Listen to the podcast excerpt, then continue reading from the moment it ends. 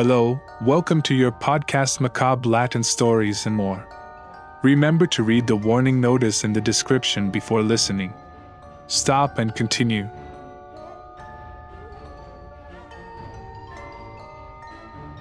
Shared by pseudonym Jose Gutierrez. 8. I want to tell a story that is true. Some friends, along with my younger sister and I, lived in a housing unit. This one wasn't very big, but it was very decent to play with. One night we were walking together talking about children's things, because at that time I was 13 years old and my sister was 11.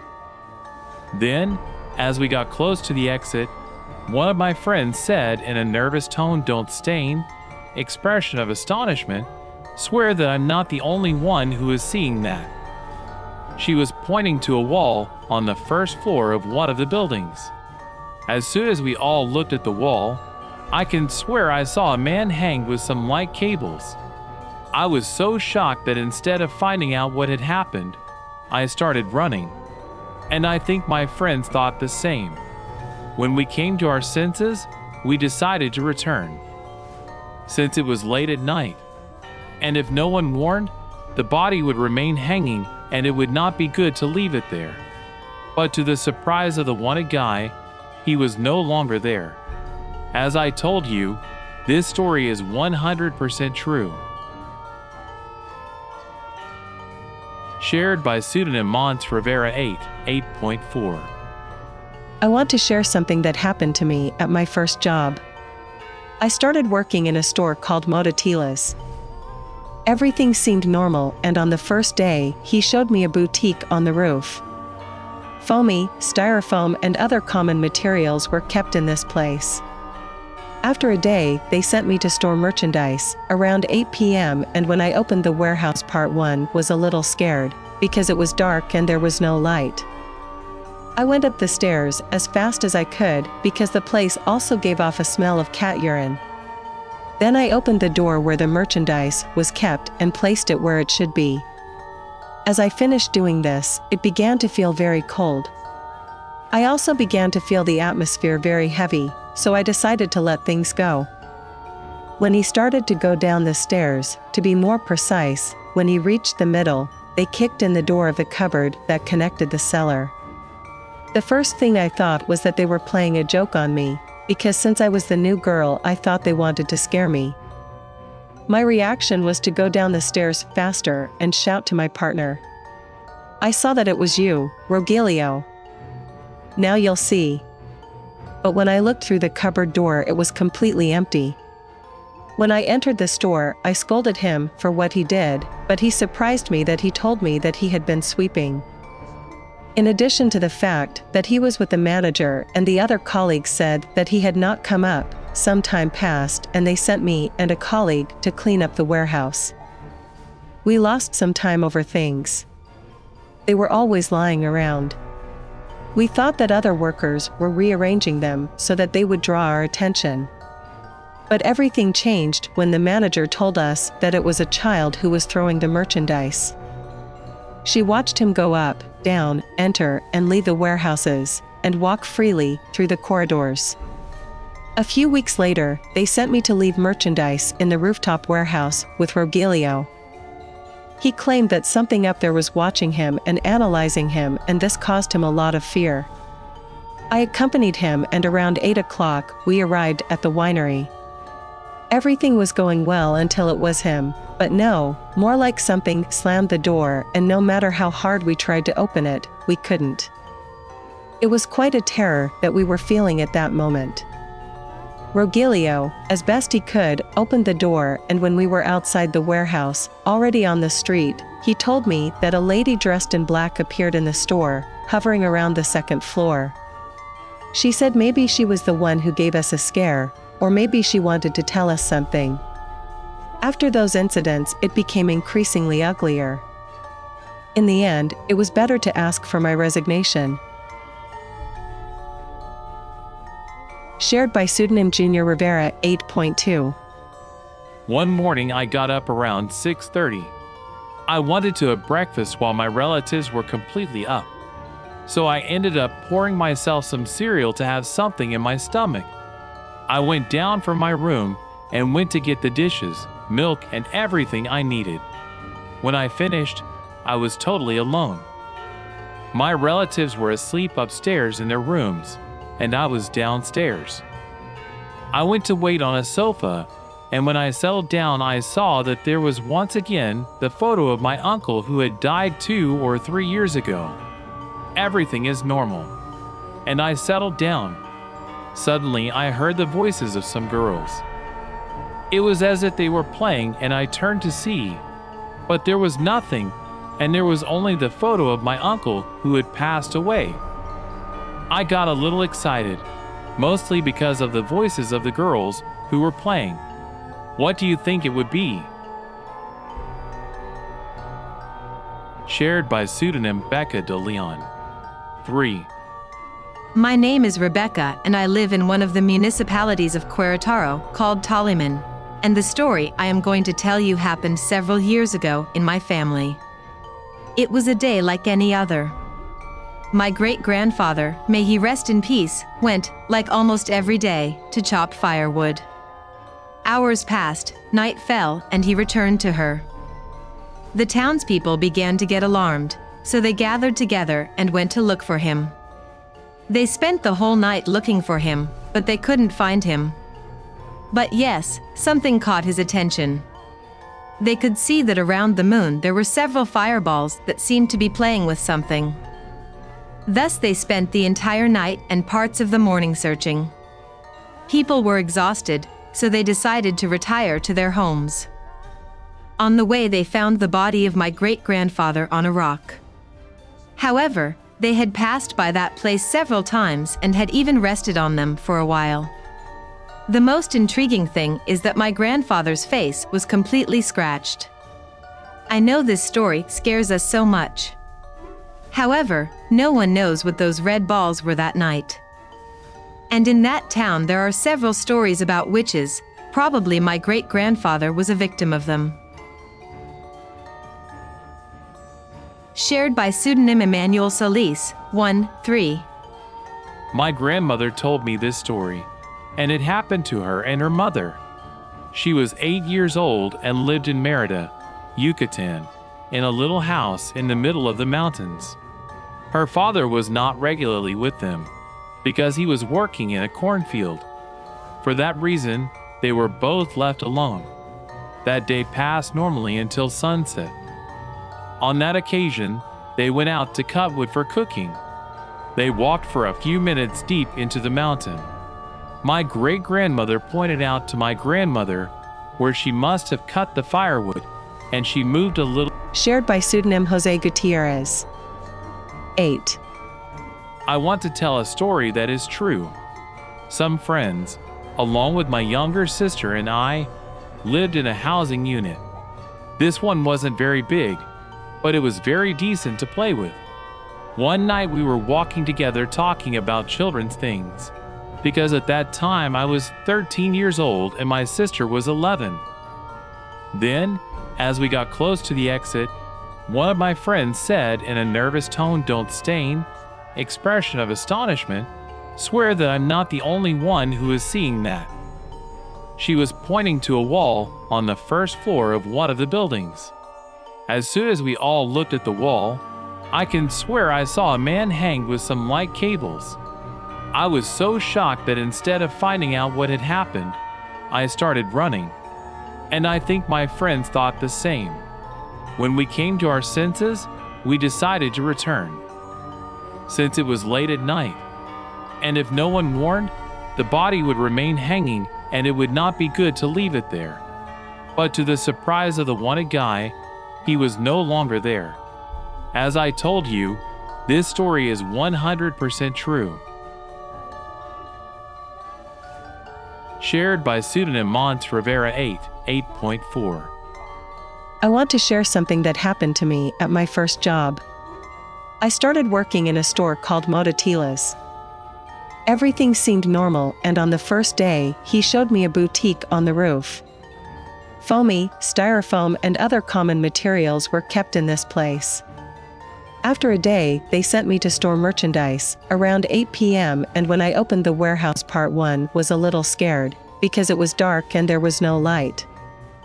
I went up the stairs as fast as I could because the place also gave off a smell of cat urine. Then I opened the door where the merchandise was kept and placed it where it should be. As I finished doing this, it began to feel very cold. I also began to feel the atmosphere very heavy, so I decided to let things go. When he started to go down the stairs, to be more precise, when he reached the middle, they kicked in the door of the cupboard that connected the cellar. The first thing I thought was that they were playing a joke on me, because since I was the new girl, I thought they wanted to scare me. My reaction was to go down the stairs faster and shout to my partner. I saw that it was you, Rogelio. Now you'll see, but when I looked through the cupboard door, it was completely empty. When I entered the store, I scolded him for what he did, but he surprised me that he told me that he had been sweeping. In addition to the fact that he was with the manager and the other colleagues said that he had not come up, some time passed and they sent me and a colleague to clean up the warehouse. We lost some time over things. They were always lying around.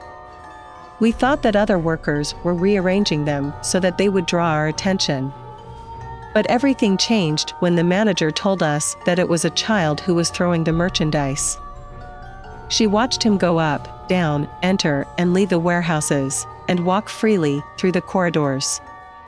A few weeks later, they sent me to leave merchandise in the rooftop warehouse with Rogelio, he claimed that something up there was watching him and analyzing him, and this caused him a lot of fear. I accompanied him, and around 8 o'clock, we arrived at the winery.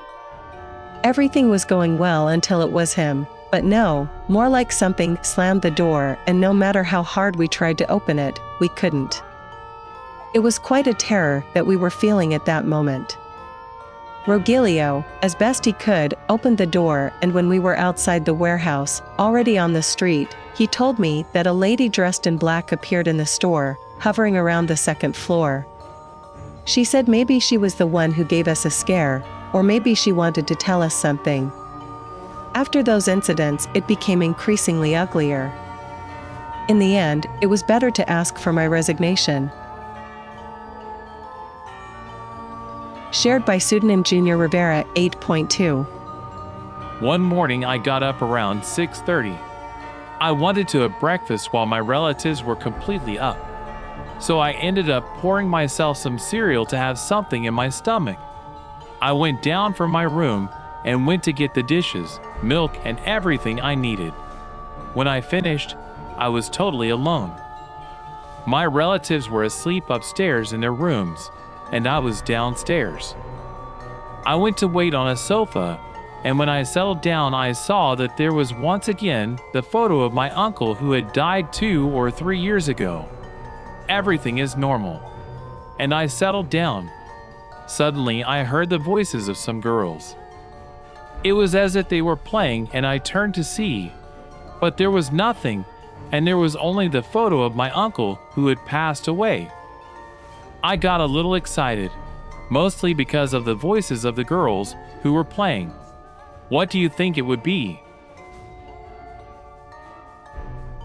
Shared by pseudonym Becca de Leon. 3. My name is Rebecca, and I live in one of the municipalities of Querétaro called Toliman. And the story I am going to tell you happened several years ago in my family. It was a day like any other. My great grandfather, may he rest in peace, went, like almost every day, to chop firewood. Hours passed, night fell, and he returned to her. The townspeople began to get alarmed, so they gathered together and went to look for him. They spent the whole night looking for him, but they couldn't find him. But yes, something caught his attention. They could see that around the moon there were several fireballs that seemed to be playing with something. Thus, they spent the entire night and parts of the morning searching. People were exhausted, so they decided to retire to their homes. On the way, they found the body of my great grandfather on a rock. However, they had passed by that place several times and had even rested on them for a while. The most intriguing thing is that my grandfather's face was completely scratched. I know this story scares us so much. However, no one knows what those red balls were that night. And in that town, there are several stories about witches, probably my great grandfather was a victim of them. Shared by pseudonym Emmanuel Solis, 1 3. My grandmother told me this story, and it happened to her and her mother. She was eight years old and lived in Merida, Yucatan, in a little house in the middle of the mountains. Her father was not regularly with them because he was working in a cornfield. For that reason, they were both left alone. That day passed normally until sunset. On that occasion, they went out to cut wood for cooking. They walked for a few minutes deep into the mountain. My great grandmother pointed out to my grandmother where she must have cut the firewood, and she moved a little away from her. At that point, she began to get dark, and she tells me that when she was collecting the firewood, I heard a very loud roar. The turn was the elevated part of a small hill. There was a six foot goat standing on its two legs. He had ram's horns and red eyes, or rather, they burned like fire. She wanted to scream, but she couldn't until the adrenaline allowed her to do so. He will hear the scream of his daughter.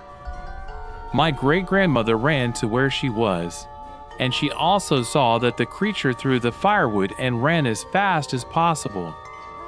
Of course, they are running, but at the same time they were praying. This being, then, is a roar with a lament. They ran until they reached her house and closed the place tightly. The great grandmother took a machete just in case, but the third one did not follow. It is said that in that region there are many people who practice magic, and there is a term called Huay Chivo, which is used to name witches who take this form, either to torment or bother people, and it is believed that they prowl the mountains of this status. Shared by anonymous pseudonym 7.4 I was recently with my grandmother. I asked her if she remembered any supernatural events that she had experienced. She told me yes, that she did remember one very well. She began to tell me that when she was a child, she lived in a town where there was not much light. Each family lived in a house with very large plots of land, with stones, as well as many plants and cactus trees. She was a girl of approximately 12 years old, and at that time, she had a 14 year old neighbor. She was very rude, mean, and capricious with her mother. Every day she treated her mother badly, and not just her. She was also quite rude to all the people in town. One night, the girl wants to go to the bathroom, and since she was far from her room, due to the size of the houses, it took her a long time to get there. It is worth mentioning that it was around midnight at night when she went to the bathroom, which at that time was an above ground latrine into which she later poured lime. When the girl left the bathroom, she found a woman dressed in black with a veil that covered her face. There she realized that she had no feet and was floating. Then the woman lifted her veil, and the girl was really scared.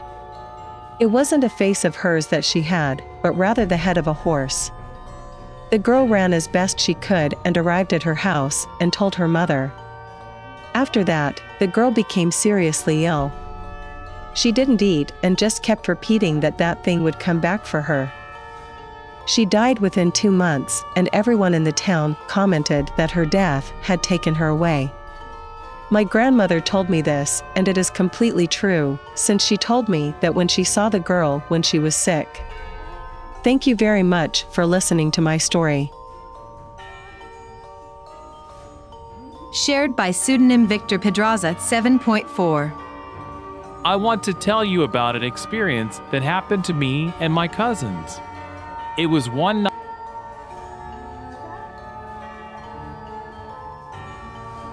Follow us on our social networks, where you can give your opinion. In the description, you will find the emails to send your stories in case you like to share them. I appreciate your preference. We will hear from you in the next episode. Macabre Latin stories and more.